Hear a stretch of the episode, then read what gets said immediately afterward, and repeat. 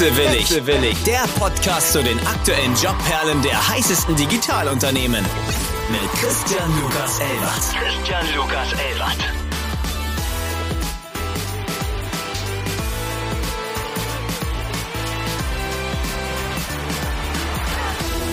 Einen wunderschönen guten Morgen an alle Wechselwilligen. Nun in Staffel 3. Ich habe heute das große Vergnügen, einmal Alexander Oehling zu begrüßen, Chief Digital Officer von ESA Aerospace. Wir dürfen heute über eine Branche sprechen, die bis dato noch nicht einmal angekratzt wurde bei uns im Podcast. Einen wunderschönen guten Morgen, Alex. Ja, hi. Freut mich. Wie geht's dir? Gut. So viele Wortspiele zu Raketen und Karriere und alles, was mir in den Kopf kommt. Mal schauen, wie viel ich fallen lasse während unserer halben Dreiviertelstunde. Alex, was müssen wir über dich wissen? Dein Lebenslauf macht natürlich einiges her. Heute Chief Digital Officer Davor warst du Chief Digital Officer bei Volocopter. Founder steht auch noch einmal drin. Hol uns mal ab. Was ist deine Geschichte und wie bist du in der Startup-Branche hängen geblieben? Hängen geblieben. Du, ähm, ich glaube, ich kann mich noch nicht dran erinnern, wann ich das erste Mal einen Computer in der Hand hatte, aber es dürfte so mit sechs, sieben Jahren gewesen sein. Also sehr, sehr, sehr früh. Ich wüsste nicht, was ich heute machen würde, wenn es Computer nicht geben würde. Vielleicht hätte ich dann direkt Luft- und Raumfahrt studiert, aber Computer waren doch immer das, was mich über die Jahre immer am meisten fasziniert hat und einfach auch nicht loslässt. Weil es immer wieder was Neues gibt, man kann immer wieder was Neues dazulernen. Und ähm, wenn man dann auch noch in den Moment reinkommt, wo man anfängt, Dinge zu programmieren und selber programmieren zu können, wird es natürlich spannend, selber gestalten und auch kreativ zu werden. Ich habe Anfang der 2000er irgendwann mal, ich erinnere mich noch, war ich krank zu Hause, ja, und äh, schaute äh, Online-Nachrichten und damals waren die Gründungen im Silicon Valley in aller Munde, YouTube und, und Facebook und Co. kamen da auf. Und es war ein richtiger Beschluss. Es war so der Beschluss für mich selbst, ich möchte da gerne was machen. Okay, das ist doch schon mal ein, ein, großer Unterschied zu den meisten, die sagen, wir sind irgendwie reingerutscht. Das heißt, du hast es gesehen, du hast die Situation erkannt und hast dir gedacht, da will ich mitmischen. Ja, du mit Anfang 20 und dann so 15 Jahre dich nur mit Computern beschäftigt, weißt du. Irgendwann kommt dann der Punkt, da sagst du, okay, ich muss jetzt irgendwie damit mein Geld verdienen. Wir haben ja Leute, mit denen wir schon gesprochen haben, die gesagt haben, in dieser Phase war ich leider zu spät. Da habe ich nicht geschafft, was zu gründen. Glaubst du, du hast deinen Sweet Spot damals abgegriffen? Ah, ich weiß nicht. Ich habe äh, mehrfach äh, Dinge gegründet und mehrfach Dinge versucht und auch durchaus erfolgreich. Aber es gibt, glaube ich, nie den richtigen Zeitpunkt. Jetzt kommt eine neue Technologie raus, wie zum Beispiel künstliche Intelligenz, und du sagst, ja Mensch, ich habe das seit Jahren gesehen und trotzdem habe ich jetzt irgendwie kein Startup gerade aktuell dazu gegründet. Ja.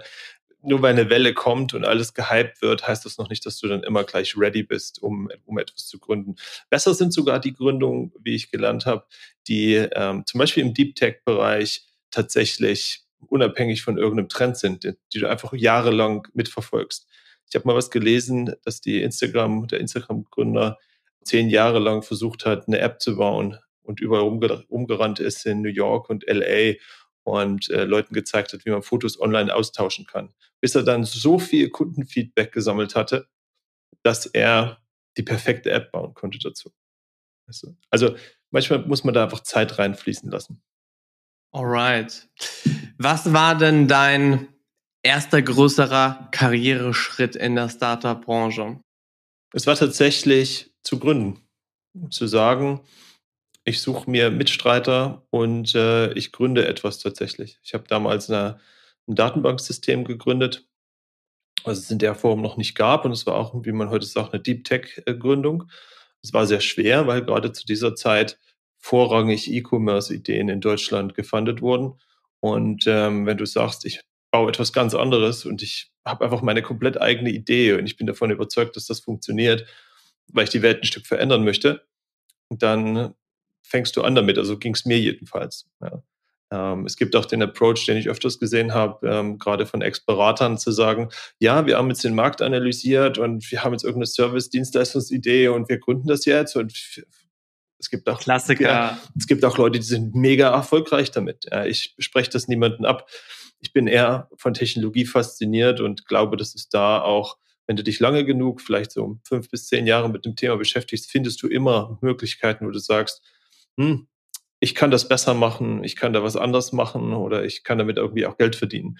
Was definitiv hilft, ist aber, sich mit einem Business Model Canvas zu beschäftigen, mit ähm, Skalierungsmethoden für Startups und Unternehmen zu beschäftigen, eben mit dem Werkzeugkasten, den man braucht, um tatsächlich zu gründen. Auch ein bisschen Online-Marketing ist absolut nicht schlecht. Wenn man auch was online verkaufen will, muss man auch wissen, wie. Ja. Oder auch Sales ist auch super. Ja. Bestes Beispiel, Sales. Ja. Wenn ich den Vertrieb nicht drauf habe, dann verkaufe ich auch meine geilste Software nicht. Und dann muss man sich oft überlegen, verkaufe ich die selber, verkaufe ich das über Partner etc. Ich habe manchmal so die, die, die, den Wunsch, ich würde mich einfach gerne in mein kleines stilles Kämmerlein setzen, irgendeine coole App programmieren, die wird dann 10 Millionen Mal runtergeladen und alles ist schön. Aber die Zeit, weiß nicht, ob die jemals existiert hat, aber solche Projekte sind komplex, die involvieren viele, viele, viele Mitarbeiter. Ja. Da gibt's einfach mo mobile Apps, die du auch kennst oder die jeder auch kennt, wo man denkt so, ja, da arbeiten vielleicht mal zehn Leute. Und ich habe mich jetzt letzte Woche wieder mit ein paar äh, Leuten aus der Branche getroffen, auf der OMR, aber auch drumherum, ja. Und dann erfährst du, dass die irgendwie 400 Leute haben, die ihre Mobile-App bauen. Und dann ist ja, was? 400 Leute? Ja, da gibt's einfach viel zu tun. Man sieht das oft nicht. Gerade die Interfaces, die besonders einfach aussehen und leicht zu verstehen sind, erfordern meistens ziemlich viel Personalaufwand. Ich finde das so spannend, weil ich habe natürlich auch schon für Unternehmen gearbeitet, wo das, also das waren die Anfänge von, ach Gott, wir müssen aber auch zu unserem Offline-Produkt eine App haben. Ja. Und dann wurden drei, vier Leute draufgesetzt. Ja. Dann hieß es, oh, wir brauchen mehr Kapazitäten. Da waren es fünf Leute. Ähm, das waren doch noch andere Zeiten. Würdest du dich als klassischen Developer, klassischen ITler bezeichnen oder bist du die Kombination, die die Welt da draußen braucht, aus Unternehmer und ITler? Das kann ich dir schwierig beantworten. In der Selbstreflexion kann man nur versuchen, das ähm, so gut wie möglich zu machen. Ich bin sicherlich über die Jahre immer mehr zum Generalist geworden, aber ich bin bei weitem nicht so tief drin in den Frameworks, wie ich sein müsste als Entwickler. Auf der anderen Seite glaube ich, dass es essentiell wichtig ist, gerade wenn du sagst, ich möchte was gründen im Softwarebereich, dass du deine Ideen kommunizieren kannst, dass du super gut bist im Präsentieren dass du Leute überzeugen kannst von deiner Idee, dass du deinen Markt gut kennst. Das bleibt nicht aus. Also du kannst noch so gut sein und der Hardcore-Nerd sein und irgendwas richtig toll bauen können, aber wenn es, ne, wenn du es nicht verkaufen kannst und sei es denn an die Investoren, die dir sagen, ja, das hat die Welt gebraucht, dann ähm, bist du weiterhin alleine in deiner Stube. Das ist korrekt. Deine vorletzte Station einer der größten Mobilität-Hypes und Trends, Volocopter. Wie bist du denn dazu gekommen?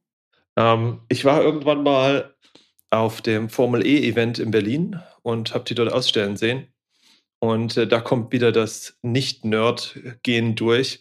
Ich bin da einfach hingegangen und habe dem damaligen CEO ähm, Florian Reuter Hallo gesagt. Ich kannte dort schon den einen oder anderen, der dort gearbeitet hat im Unternehmen. Und äh, dadurch war es vielleicht auch ein bisschen leichter hinzugehen.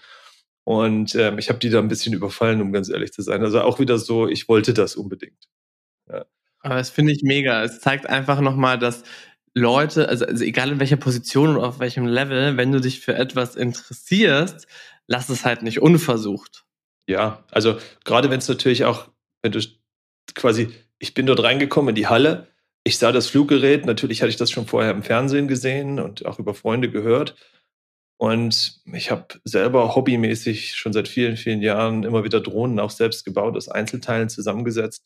Und ich kam dahin und sah das und wusste, das sind Einzelteile drin, die kenne ich. Ich weiß, wie das die Grundmechanik, Physik dahinter funktioniert. Und hatte natürlich dann auch viele Fragen und dann kommt irgendwie eins zum anderen. Dann hat es trotzdem noch ein Jahr oder anderthalb gedauert, bis wir ins Geschäft gekommen sind. Dann habe ich für die erstmal eine Strategie gebaut über ein halbes Jahr und äh, dann sind wir weiter Stück für Stück zusammengekommen. Du hast angefangen auch bei Volocopter als Chief Digital Officer. Was unterscheidet einen CDO zu einem CTO? Wenn du in einer Branche unterwegs bist, die nicht IT ist, ja, das heißt, äh, wir sind jetzt kein Softwareunternehmen, E-Commerce, Startup oder, oder, oder. sondern du bist eine ja, Deep Tech Firma, die Helikopter baut oder jetzt Raketen baut, dann ist der CTO derjenige, der Luft- und Raumfahrt macht in dem Fall und dort die, das Design mit den Ingenieuren zusammen entwickelt für das Vehikel selber. Auf der Historie basierend sind diese Ausbildungen oder Hintergründe aber keine Software-Hintergründe im weitesten Sinn. Die haben natürlich viel mit Software zu tun, die müssen zeichnen in, in diversen Designprogrammen und Co. Aber das sind keine Entwickler, Entwickler. Das heißt, die entwickeln dort äh, von ihrem Background her keine großen Software mit großen Teams zusammen, was sicherlich auch ein eigenes Skillset für sich ist. Und außerdem ist die Kombination von einem CDO, ich sage immer auf der einen Seite die Enterprise-Systeme, das heißt ERP für das ganze, in dem Fall SAP kennen ja viele zum Beispiel, ja, solche Themen, aber eben dann auch eigene Inhouse-Softwareentwicklung und Prozesse. Das heißt, da kommt im Prinzip alles zusammen, um, wie man so hübsch sagt, einen digitalen Zwilling des Unternehmens und der Produkte zu bauen. Denn nur wenn ich meine Produkte kenne, wenn ich meine Kunden kenne, wie sie die Produkte benutzen und auch intern meine Prozesse zur Herstellung kenne, kann ich die Produkte besser bauen, kann die weiterentwickeln und kann die aufs, ja, auf das nächste Level bringen. Früher wurde das stiloartig betrachtet. Deswegen gab es da die Rolle von einem CDO auch nicht. Ja. Da gab es vielleicht einen Head of IT, dann gab es den CTO, der war für alles, was mit Technik zu tun hat, zuständig. Ja. Und das war's. Und seit einigen Jahren kommt diese Rolle immer stärker, weil eben doch sehr, sehr viel digital ist und im Prinzip jeder Kollege nicht mehr auf dem Blatt Papier irgendein Bauteil für eine Rakete oder einen Helikopter zeichnet, sondern ähm, eine Software dafür benutzt. Wie oft bist du mit dem Volocopter selbst geflogen? Gar nicht. Also die Firma heißt Volocopter, das Modell, heißt das Modell auch Volocopter? Ja, der, nicht, ja, das Modell ist der Volocity ähm, und vorher der 2X, das ist ein Prototyp. Tatsächlich war es niemandem erlaubt, außer den Testpiloten damit zu fliegen. Das hängt ein bisschen mit äh, Luftfahrtregulierung zusammen und den Behörden. Die wollen sich natürlich dort absichern. Aber ich war bei vielen, ähm, ja, auch nicht öffentlichen Testflügen dabei und ist natürlich wahnsinnig faszinierend. Ich kann auch karriereseitig nur jedem empfehlen, weißt du, wenn du eine Software entwickelst und bist unter Softwareentwicklern, dann machst du was, was viele machen. Das ist in Anführungszeichen nichts Besonderes. Aber es gibt viele Branchen, wie zum Beispiel die Luftfahrt, wo jahrelang wenig Software entwickelt worden ist, wo ein hoher Nachholbedarf ist. Und es macht total viel Sinn, dorthin zu gehen und zu sagen, ähm, ich nehme das Wissen, was ich mir jetzt angeeignet habe, in einer Softwareentwicklung, was schnell ist, was äh, effizient ist, und bringe das in eine andere Branche hinein. Das ist vielleicht da auch mein persönliches, privates Geschäftsmodell. Ja, zu sagen, ich nehme das Wissen aus der IT und jetzt wieder AI zum Beispiel und, und, und, und bringe das in ein Unternehmen rein was ganz weit weg ist eigentlich davon. Aber es braucht. Nach deinem Volocopter Intermezzo oder Tango, der auch nicht so kurz war, ähm, hast du dich aber entschieden, dass es doch noch in eine höhere Hemisphäre gehen sollte. Und sei es beruflich oder äh, tatsächlich wortwörtlich. Und bist nun CDO bei ESA Aerospace einem wunderbaren Spin-off der Münchner Universität. Ihr entwickelt und baut Trägerraketen. Die meisten Leute kennen, wenn man über diese Thematik spricht, glaube ich, als erstes kommt denen in den Sinn SpaceX oder Virgin Orbit. Aber den wenigsten ist eigentlich bewusst, dass wir einen ziemlich tollen deutschen Player haben aus dem Münchner Raum. Ja. Was müssen wir über euch wissen? Ähm, diese Aerospace sind aktuell ziemlich vergleichbar eigentlich mit meinem vorgehenden Arbeitgeber von der Größe. Wir sind auch so um die 300, 400 Leute. Die Firma baut komplett in-house, und das ist das Besondere, ein Raketenträgersystem, um Satelliten, um kommerzielle Satelliten in den Weltraum zu befördern. Das ist deswegen besonders, weil es kein staatliches Programm ist, sondern komplett privat. Es ist deswegen auch besonders, weil man größtenteils auf externe Zulieferer verzichtet und die Technologie dafür in-house designt und auch herstellt. Das heißt, man kann sehr, sehr, sehr schnell das Produkt weiterentwickeln und zu einer Serien- und Fertigungsreife führen. Das ist einzigartig und eher vergleichbar mit der Weise, wie zum Beispiel SpaceX auch Raketen entwickelt.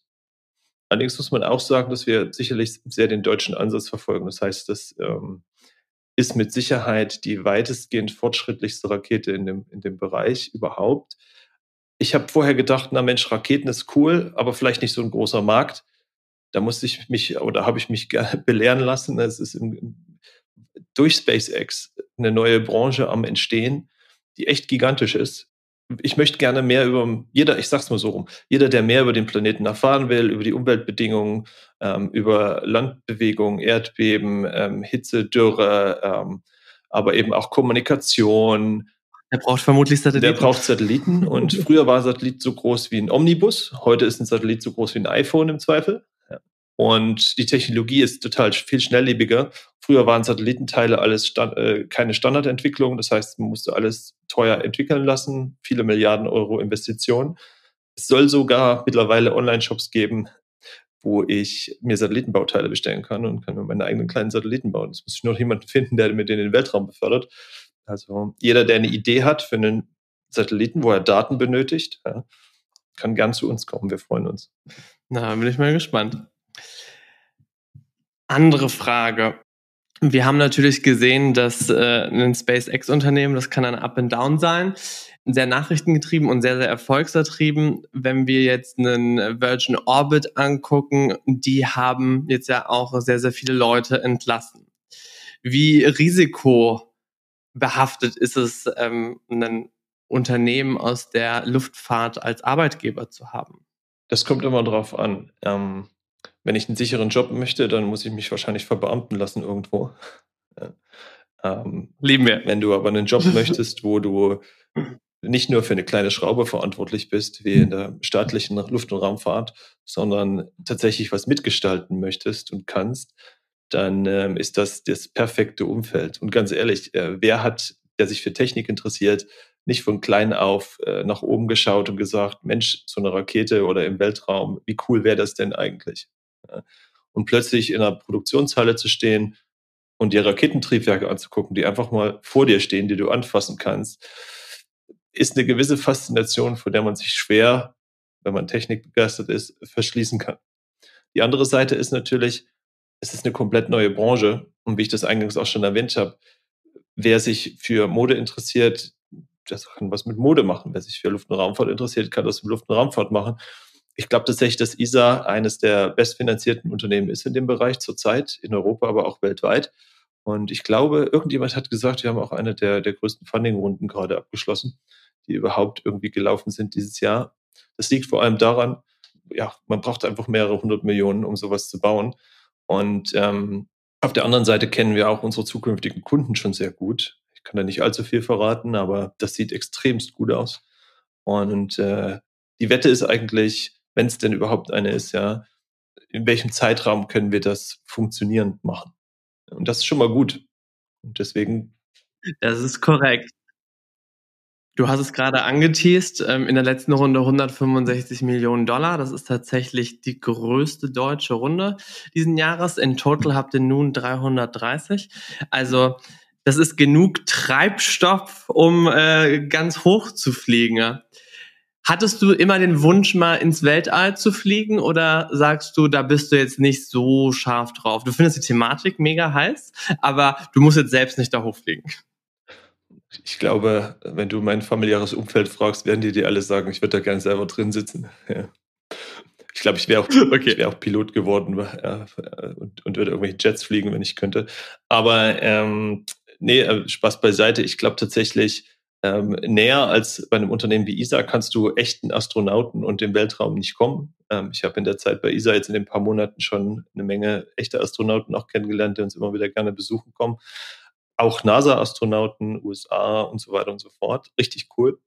Und es ist natürlich ultra inspirierend, das zu hören, was die erleben. Und dass die Technologie, die du hier baust, ähm, ja, am Ende auch für Menschenleben relevant ist. Ja, und äh, jede, jedes, jedes Ding äh, auch einen Impact hat für andere Menschen. Meine, das ganze Format Wechselwillig ist ja auf der einen Seite zu zeigen, was für eine Mission, was für eine Vision verfolgen Unternehmen, weil es Bewerbern heutzutage unglaublich wichtig ist, auch zu wissen, wofür stecke ich meine Energie und meine Zeit überhaupt rein. Und der Purpose ist ja bei euch sehr, sehr schnell äh, zu identifizieren.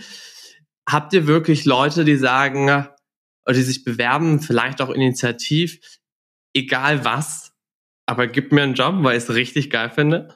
Ja, tatsächlich. Ja. Ich kriege manchmal WhatsApps von Leuten. Also seitdem ich angefangen habe, da echt so WhatsApps von Leuten. Ähm, aber auch schon vorher bei Volocopter manchmal. Die sagen, hey, äh, ich mache hier gerade XY und ich finde das total cool und ähm, ich kann das und das und das. Habt ihr nicht irgendwas, was für mich passen kann? Ja. Manchmal sehe ich auch jemanden und sage, hey, der würde super passen oder ist am Markt verfügbar. Manchmal auch, wenn solche Layoffs irgendwo stattfinden oder sowas, ja. Und dann ärgert man sich vielleicht auch manchmal, dass man nicht ganz so schnell genug war, um irgendjemanden zu haben. Ich hatte auch schon Leute, die sind mir auf Konferenzen hinterhergerannt und haben mir ihren Lebenslauf in die Hand gedrückt. Wirklich. So. das war ziemlich witzig. Aber das wird dann auch weitergegeben. Wir gucken uns das an und unterhalten uns und schauen, ob das vielleicht passt. Ich habe auch schon den einen oder anderen eingestellt. Tatsächlich ist es so, dass oft äh, Freelancer lieber längeren Zeitraum dann auch fest zu einem wechseln oder dass ähm, Zulieferer, Supplier, ähm, Consultants ähm, dann zum Beispiel über einen längeren Zeitraum auch fester zu einem wechseln und nicht auf ihrem Freelance-Status bleiben, weil sie es einfach cool finden und das Feeling sicherlich intern nochmal ein anderes ist, Teil des Ganzen zu sein. Und du weißt, du hast deine Aufgabe, du hast die XY-Schraube gebaut oder du hast das und das Software-System implementiert oder dabei geholfen, irgendein Radarsystem zu bauen oder whatsoever, ja. Ähm, da gibt's immer irgendwelche coolen Projekte, Fakten, Fakten, Fakten. Wie groß würdest du die Ratio bei euch einschätzen von Developern und Ingenieuren im Vergleich zur restlichen Organisation? Das ist schon extrem Engineering und, und RD-lastig. Wir haben noch eine ganze Reihe Leute auch ähm, in der Produktion, Spezialisten, die Bauteile herstellen können auf eine Präzision, wie man das vielleicht in einem Formel-1-Auto kennen würde, vielleicht sogar noch präziser. Da kommen schon die Creme de la Creme zusammen. Aber nochmal, wenn du Spezialist bist in deinem Gebiet, dann bist du ein Spezialist in dem Gebiet. Und wenn du dich dann noch für Luft- und Raumfahrt interessierst, dann ist das der perfekte Arbeitgeber. Wenn ich jetzt sage, ich komme jetzt aus dem unkonventionellen Bereich, keine Ahnung, lass es Sales oder digitales Marketing sein und deswegen hörst du eigentlich gerade den Podcast und denkst dir so, boah, Raketen, verdammt, ziemlich heißer Scheiß, aber was zur Hölle soll ich denn da machen? Habt ihr auch solche Stellen, die man da besetzen kann oder sagst du, das ist jetzt leider doch schon ein Bereich, der sehr, sehr fachspezifisch ist? Oh, also ich glaube, in der ähm, Marketing als auch in, im Vertrieb gibt es auch genügend Stellen. Und ähm, die, ich sag's mal so, man muss immer gucken, was ist der Preis dafür. Ne? Wenn du sagst, ich möchte unbedingt den Job machen, dann liegt das vielleicht dann auf der anderen Seite, dass du dort nicht die höchsten äh, Gehaltsvorstellungen realisieren kannst oder so, ja. Also everything comes at a price und man muss immer gucken, ist das was, was ich jetzt, ja, was, wo ich was Besonderes bringen kann dazu? Oder ist es was, was mir selbst vielleicht viel bringt? Das ist so ein generelle Karriere-Advice ein Unternehmen wie ISA braucht mit Sicherheit auch oder hat auch äh, Kolleginnen jetzt, die im Eventbereich zum Beispiel sind, ähm, die Veranstaltungen organisieren, die Online-Marketing machen und, und, und. Natürlich, da gibt es natürlich nicht so viele. Das ist, da gibt es keine 100 Marketeers, die nur Marketing machen. Ich glaube, das wäre auch schlecht, ganz ehrlich. Dann könnten dir alle die perfekte Story erzählen, wie sie in den Weltall kommen, aber in der praktischen Umsetzung wird es dann vermutlich scheitern. Das ist richtig, ja. Wie kann ich mir so einen Alltag bei ISA Aerospace vorstellen? Acht Uhr morgens tanzen alle einmal um die Rakete und als Mitarbeiter-Event gibt es genau. einen Parabelflug. Genau, so ungefähr. Ich muss ja sagen, eine Freundin hat mal diesen Parabelflug gemacht. Da bin ich auch schon sehr neugierig. Das würde ich auch gerne mal machen. Einmal schwerelos sein und diese Schwerkraft zu erleben. Ich glaube, dann bist du auch für dein Leben versaut. Ja, ich glaube, mit einem soliden Magen ist auf jeden Fall hilfreich. Ja. Ja, ich rede gerade von der idealisierten Vorstellung und auch nicht von der theoretischen. Für alle, die nicht wissen, worum es geht, das könnt ihr gerne mal googeln. Sagen wir es mal so, es geht sehr schnell hoch und sehr schnell runter und da kann sich der Magen sehr schnell verdrehen. Du, man weiß ja immer nicht, warum man einen Job macht für die Zukunft, was bringt es einen, ja ich habe ehrlich gesagt das Gefühl, mich bringt es den Weltraum ein Stück näher, definitiv. Ja. Und ähm, alleine einen Job zu Thematisch machen. oder wirklich körperlich? Ich glaube auch wirklich körperlich. Du weißt nicht, was in 20 Jahren vielleicht für Technologien möglich sind. Und ich, ich habe es ein bisschen beim Volocopter gesehen. Wenn ich jetzt noch mit dabei wäre, könnte ich jetzt mittlerweile wahrscheinlich auch mitfliegen. Weißt du? Also die Entwicklungen gehen ja weiter voran. Ähm, für mich war es einfach spannend. Raketen ist halt einfach nochmal, also ich liebe alles, was mit äh, ja, eVTOLs, Drohnen, Quadcoptern und Helikoptern zu tun hat, logischerweise. Aber Rakete ist natürlich nochmal die idealisierte Kindheitsvorstellung und, und einfach Träume, die da in Erfüllung gehen. Ja. Und wer dort etwas hinzuzufügen hat und dort einen Background hat, der da reinpassen kann, sei es im Marketing, aber sei es auch im Engineering, sei es in der Softwareentwicklung. Gerade gute Softwareentwickler sind natürlich wie überall gefragt, aber es ist halt nochmal der Unterschied, ob du eine Website baust, die hohen Traffic ab kann oder eine Flight Control für eine Rakete, die äh, Umlaufbahnen erreicht und Satelliten steuert oder so, ja.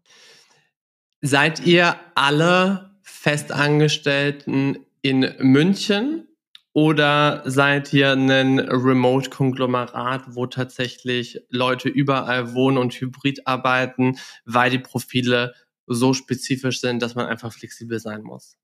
Das ist ein physisches, anfassbares Produkt. Das heißt, die Mitarbeiter sind vorrangig in München.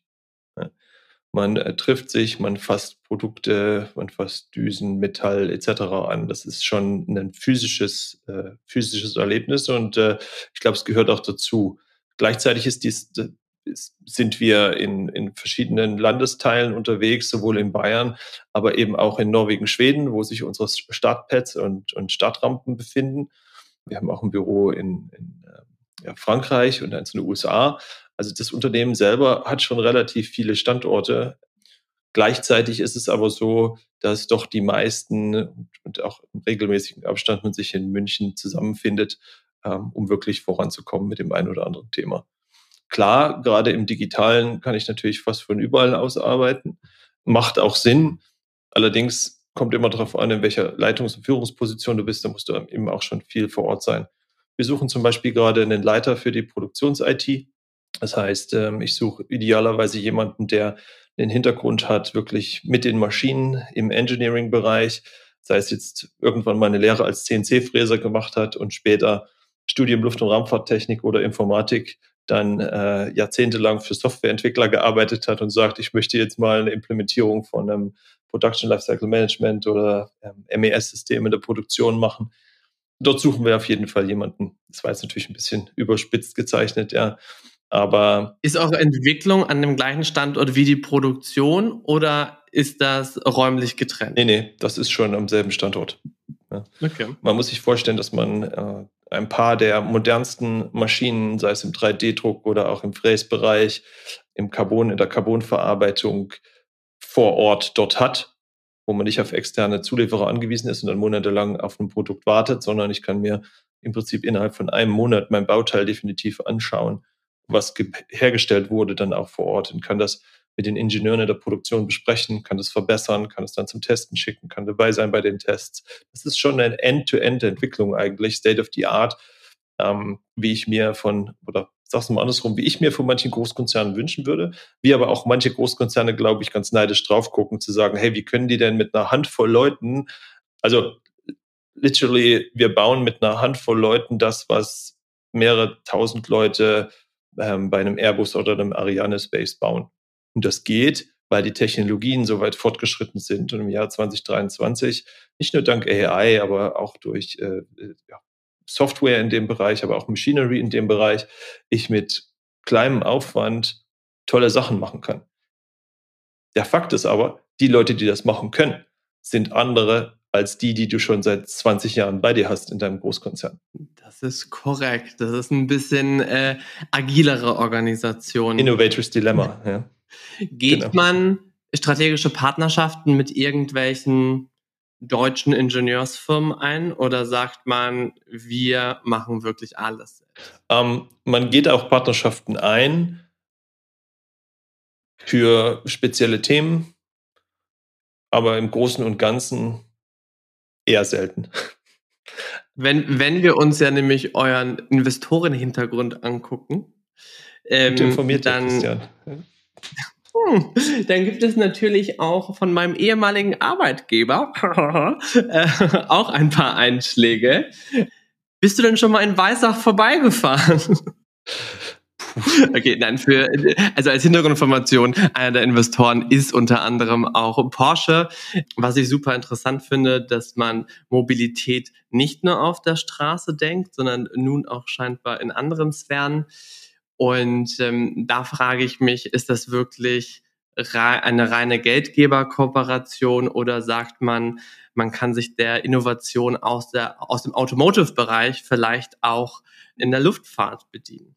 Also allen voran muss man ganz klar sagen, es entsteht ja eine neue Branche, die in ein paar Jahren vielleicht mal aus einer, ja, aus einer Nische herauskommt und eine Serienproduktion äh, von Raketen erschafft, wie SpaceX das auch versucht gerade. Das heißt, wir werden in ein paar Jahren Raketen hoffentlich vom Fließband produzieren können, was natürlich ein Gamechanger ist, wenn es darum geht, ja, im Weltall Informationen zu sammeln, AI-Systeme zu füttern und, und, und, und, und. Ja. Also das ist schon mal Fakt Nummer eins. Das heißt, das ist wirklich eine Branche, die stark wächst und ähm, es macht grundsätzlich Sinn, da zu investieren. Das andere ist allerdings, was ich auch ganz spannend finde, Automotive, selbstfahrende Autos, die werden immer intelligenter. Und wenn ich, das habe ich bei Volocopter gelernt, ein globales Produkt bauen will, dann brauche ich auch Lösungen, die global funktionieren. Das heißt, ich kann kein, ich sag's mal ganz blöd, 5G verbauen auf einem Frequenzstandard, der nur in Deutschland oder Europa funktioniert. Das heißt, ich muss von vornherein ein universelles Produkt bauen, was in allen Ländern allen Anforderungen entspricht. Oder ich muss das Produkt anpassen für diese Länder. Wenn ich aber was zertifizieren muss, wie zum Beispiel einen eVTOL, also einen, einen elektrischen Helikopter, ja, dann ist das sehr teuer, sehr langwierig. Das heißt, ich kann da nicht ständig was dran ändern. Das heißt, zusammenfassend auch im Automotive viel Zertifizierung, die brauchen Lösungen, die global funktionieren. Und wenn ich jedes Mal mit dem lokalen Handynetzanbieter sprechen muss, um meine Daten aus dem Auto rauszubekommen, ist das sehr langwierig und verzögert meinen Marktstart und, und erhöht die Kosten. Angenommen, ich habe aber eine kleine Satellitenempfänger ähm, verbaut und wir alle kennen das, GPS zum Beispiel etc. ist ja heute schon Satellitentechnik im Auto. Ja. Demnächst gibt es eben sowas auch für Kommunikation. Dann kann ich einfach am ersten Tag mein Produkt global ausrollen ähm, und bin unabhängig von mobilen ähm, Handynetzbetreibern und, und, und. Bin mal gespannt. Das, es, wird, es wird sich einiges verändern. Und vielleicht auch mit der ersten deutschen Rakete im All. Ja, definitiv. Also ich bin immer noch der Meinung, ihr solltet als Employer Benefit den Parabelflug implementieren. ich werde es mal vorschlagen. Ja, ich, glaub, ich finde, es, ist, es, es gibt einfach nichts naheliegenderes. Benefit Bullshit Bingo. Jetzt seid ihr natürlich eine Firma oder ein Produkt, was eine unglaublich große Vision bedient, eine unglaublich große kommerzielle Laufbahn, würde ich mal sagen. Ist es dann bei euch auch selbstverständlich, die Mitarbeiter zu beteiligen an eurem Erfolg und an eurer Reise? Definitiv. Es gibt dort ein, ein Mitarbeiter-Share-Programm, was seit vielen Jahren schon implementiert ist. Das ist äh, fester Bestandteil der Kultur. Ja. Auch generell die, und die Unternehmenswerte und die, die Company Values, das ist kein Lippenbekenntnis, sondern es geht wirklich darum, ähm, unter, vollem Einsatz, unter vollem Spaß auch, aber vollem Commitment, ja, die, das beste Produkt zu bauen. Und auf eine sehr agile Art und Weise, die ähm, ja auch eine, eine Fairness und auch eine Diversity mit sich bringt.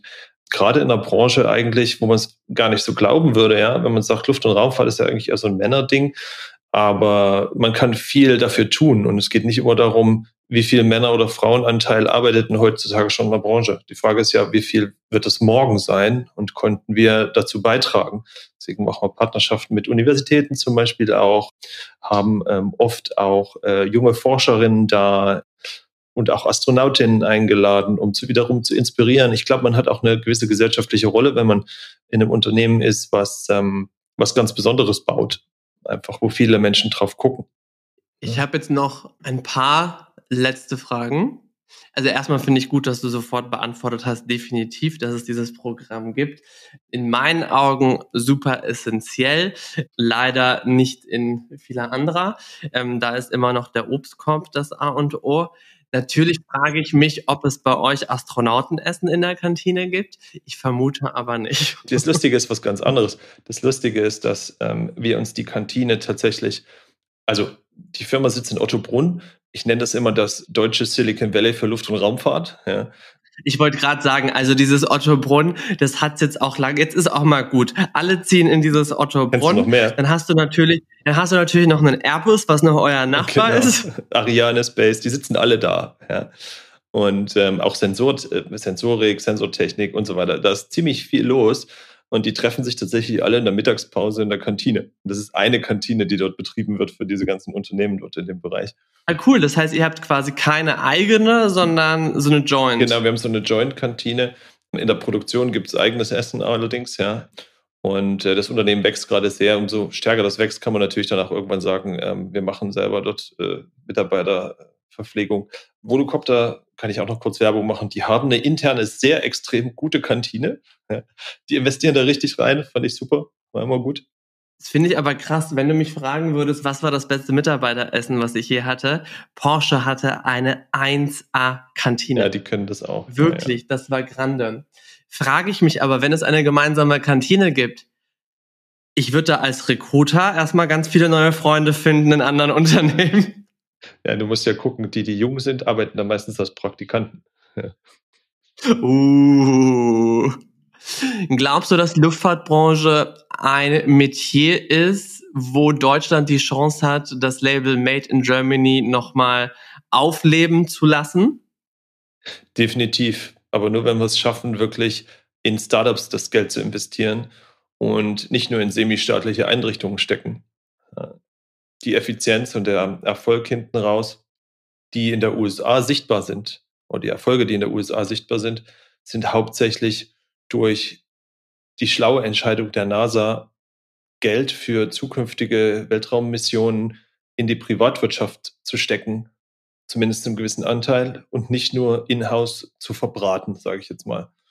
Und das ist eine Entscheidung, die in Europa noch aussteht. Wir würden uns sehr freuen darüber, wenn dort mehr passiert in der Zukunft. Ich glaube, das ist auch essentiell. Also lange Rede, kurzer Sinn. Ähm, ich glaube, wir haben in Europa Nachholbedarf, in die Privatwirtschaft zu investieren. Das muss man ganz klar sagen. Da geht viel staatliches Geld auch in staatliche Einrichtungen diesbezüglich. So wie man es die letzten x 20, 40 Jahre gemacht hat.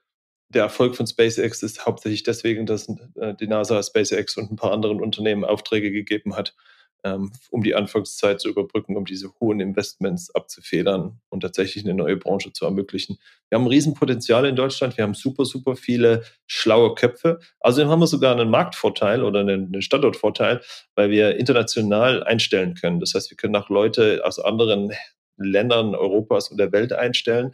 Die USA haben dort sehr, sehr starke ja, Restriktionen. Ähm, ohne Aufenthaltsgenehmigung und Background-Checks und so weiter darfst du da nicht in der Luft- und Raumfahrtbranche arbeiten, also als Europäer sehr schwer.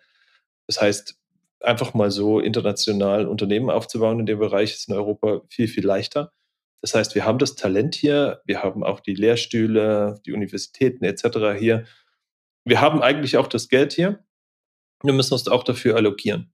Und ich glaube, die Entscheidung, gerade hinten raus, wenn es dann um richtig viel Geld geht, für Fabriken und eine Industrie hochzuziehen, da muss man ganz klar auch von staatlicher Seite aus sagen, ja, wir möchten das hier in Deutschland haben, ja, wir möchten das aus EU-Seite auch weiterhin in der EU haben, ja, also nicht nur immer Deutschland, Deutschland, sondern es ist ja ganz klar EU. Aber die EU besteht eben auch nicht nur aus Frankreich oder Deutschland, ja, sondern da zählt sind alle Länder. Wir sind da breit aufgestellt in der EU und ähm, werden das auch weiter so verfolgen. Ich bin gespannt, in welche Richtung es geht. Ähm, es ist ein unglaublich großes Potenzial. Und da hoffen wir mal, dass alle dieses tolle Potenzial erkennen. Wichtige Frage. Also auch an dieser Stelle wirklich sehr, sehr wichtige Frage. Mitarbeiterfotos. Alle gefotoshoppt in den Astronautenkostüm? Naja, das war eher so ein Experiment mit äh, Stable Diffusion und AI. Ja. Ähm, hat aber guten Anklang intern gefunden, muss ich sagen. Ich, äh, ganz im Ernst. Also allein was die die Wortspielereien in diesem Segment einem ermöglichen und die Visuals. Es ist grande, wirklich. Es ist ganz, ganz toll. Dein verrücktestes Erlebnis deiner Karriere, also crazy Startup Story. Wenn du sie auf Aerospace äh, beziehen kannst, umso besser. Wenn du sagst, äh, die ist schon ein paar Jahre vorher passiert, welche wäre diese? Tja, gibt es eine Menge.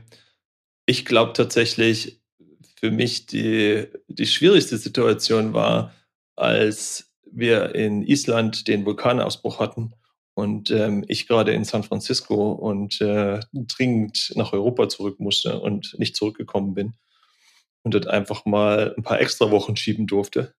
Und ja, es einfach keinen Weg gab, zurückzukommen. Und wir dann schon überlegt haben, ob ich quasi ähm, auf dem Landweg Richtung Ostküste mich bewege und dann äh, per Schiff äh, eine Woche über den Ozean schipper. ja, das war interessant tatsächlich. Ähm, ich habe zu der Zeit ein Büro in, in San Francisco betrieben und ähm, bin aber auch häufig nach Europa zurück, weil wir da auch noch Entwickler hatten und, und Büro und so weiter. Und äh, damals ist der Vulkan ausgebrochen. Ich will ihn gar nicht aussprechen, ich werde es auf jeden Fall falsch aussprechen, deswegen lasse ich das an der Stelle. Und das führte dazu, dass ich einfach an einem Flughafen in San Francisco ankam, wo nur Flugzeuge, Jumbos am Boden standen, also aller Herren Länder, die haben sich da fast gestapelt. Da wusste ich, das wird kein normaler Flugtag. Ich war dann innerhalb von einer Woche nochmal jeden Tag mehrere Stunden am Flughafen, habe irgendwie versucht zurückzukommen und habe es dann irgendwann aufgegeben und ähm, habe dann gesehen, wie die Franzosen, französische Staatsbürger zurückgeflogen haben mit Militärmaschinen und irgendwann die Lufthansa angefangen hat, ihre Statuskunden einzusammeln und zurückzufliegen. Ja. Zum oh, Thema Vergleich Deutschland-Frankreich hat mir sehr viel gelehrt. Und ähm, ich bin dann zurückgekommen tatsächlich, war viel länger in den USA, als ich ursprünglich geplant hatte und ähm, bin dann direkt zu einer Online-Marketing-Konferenz nach Köln und dann von dort aus direkt nach Österreich, habe meine Eltern besucht. Bin kein Österreicher, aber die haben da gerade Urlaub gemacht. Und dann äh, saß ich mit dem Kumpel auf einer Hütte oben und das, das krasseste Ereignis war, wie die Lufthansa so Nähe von Innsbruck durch diesen Alpenhauptkamm Maschinen aus Italien zurückgeführt hat. Und äh, wenn du Luftfahrt-Nerd bist, ist natürlich geil, wenn du unter dir Jumbo-Jets fliegst, knapp hintereinander, die durch den Alpen, äh, auf niedriger Höhe durch die Alpen fliegen das war schon ein bisschen wahnsinnig, ehrlich gesagt. Die durften damals nicht so hochfliegen, weil diese Vulkanpartikel in den höheren äh, Schichten die Triebwerke zerstört hätten. Und dann haben die wahrscheinlich ihre erfahrensten Piloten rausgesucht und haben die Maschinen zurückgeführt, die da irgendwo im südlichen Europa stationiert waren. Das war sicherlich eines der verrücktesten, aber auch äh, beeindruckendsten, ach, generell Zeiten. Ja. Irgendwo zu sein und ganz weit weg von zu Hause und du weißt, du kommst nicht zurück. No chance da fängst du plötzlich an, sesshaft zu werden. Ne? Ja, ich hatte sowas ähnliches während Covid bzw. nach Covid. Und dieses Gefühl, das kann tatsächlich auch nicht schön sein. Also ist eine interessante Erfahrung, aber äh, kann man dann im besten Fall auch drauf verzichten. Definitiv, definitiv. Ja. Closing Wisdom. Wenn du Luftfahrt, Nerds und Liebhaber einen Tipp geben möchtest für deren Bewerbung, sei es bei ISA Aerospace, für ein anderes Unternehmen oder allgemein für einen Start in der Luftfahrtbranche, was würdest du denen an die Hand geben? Schreibt in eure Bewerbung nicht zu sehr rein, wie große Fans ihr seid. Auch hier Profilfoto bitte im Astronautenkostüm. Gut, das kann schon funktionieren, ja. Aber ähm, ich sag's mal so, da möchte natürlich jeder in der Branche arbeiten. Also die Leute, die da arbeiten, sind alles Fans. Nur Fan davon zu sein, reicht aber nicht, um den Job gut zu machen. Ja. Das heißt, äh, fundiertes Wissen über den jeweiligen Fachbereich plus hohes Eigenengagement und eine gewisse Reflexion über die bevor oder zurückliegende Karriere. Und äh, ich nenne das immer ein bisschen humble sein. Ja. Ähm, Teams funktionieren deswegen auch oft gut, weil sie eben auch aus tollen Menschen bestehen. Und ähm, jetzt kann man drüber streiten, was ist ein toller Mensch. Ja? Aber die sich einzubringen, teamfähig zu sein, humble zu sein und nicht mit der Axt im Walde ähm, dadurch zu gehen, hilft mit Sicherheit, wenn du drüber nachdenkst, dass ein paar hundert Leute jeden Tag ihre Köpfe anstrengen und überlegen, wie kann ich irgendein Bauteil, irgendeine Düse, irgendwelche Software-Sachen besser machen. Das heißt, es ist viel Kollaboration. Und Kollaboration funktioniert immer dann am besten, wenn Menschen gut miteinander kommunizieren und reden können und auch eine gewisse Form einhalten und, und sich committen können auf eine Form, mit der man zusammen redet. Das heißt, eine Bewerbung sollte auf jeden Fall sachlich korrekt, fehlerfrei und einen gewissen, ähm, ja, wie soll ich sagen, Gesprächsbedarf bei uns auslösen.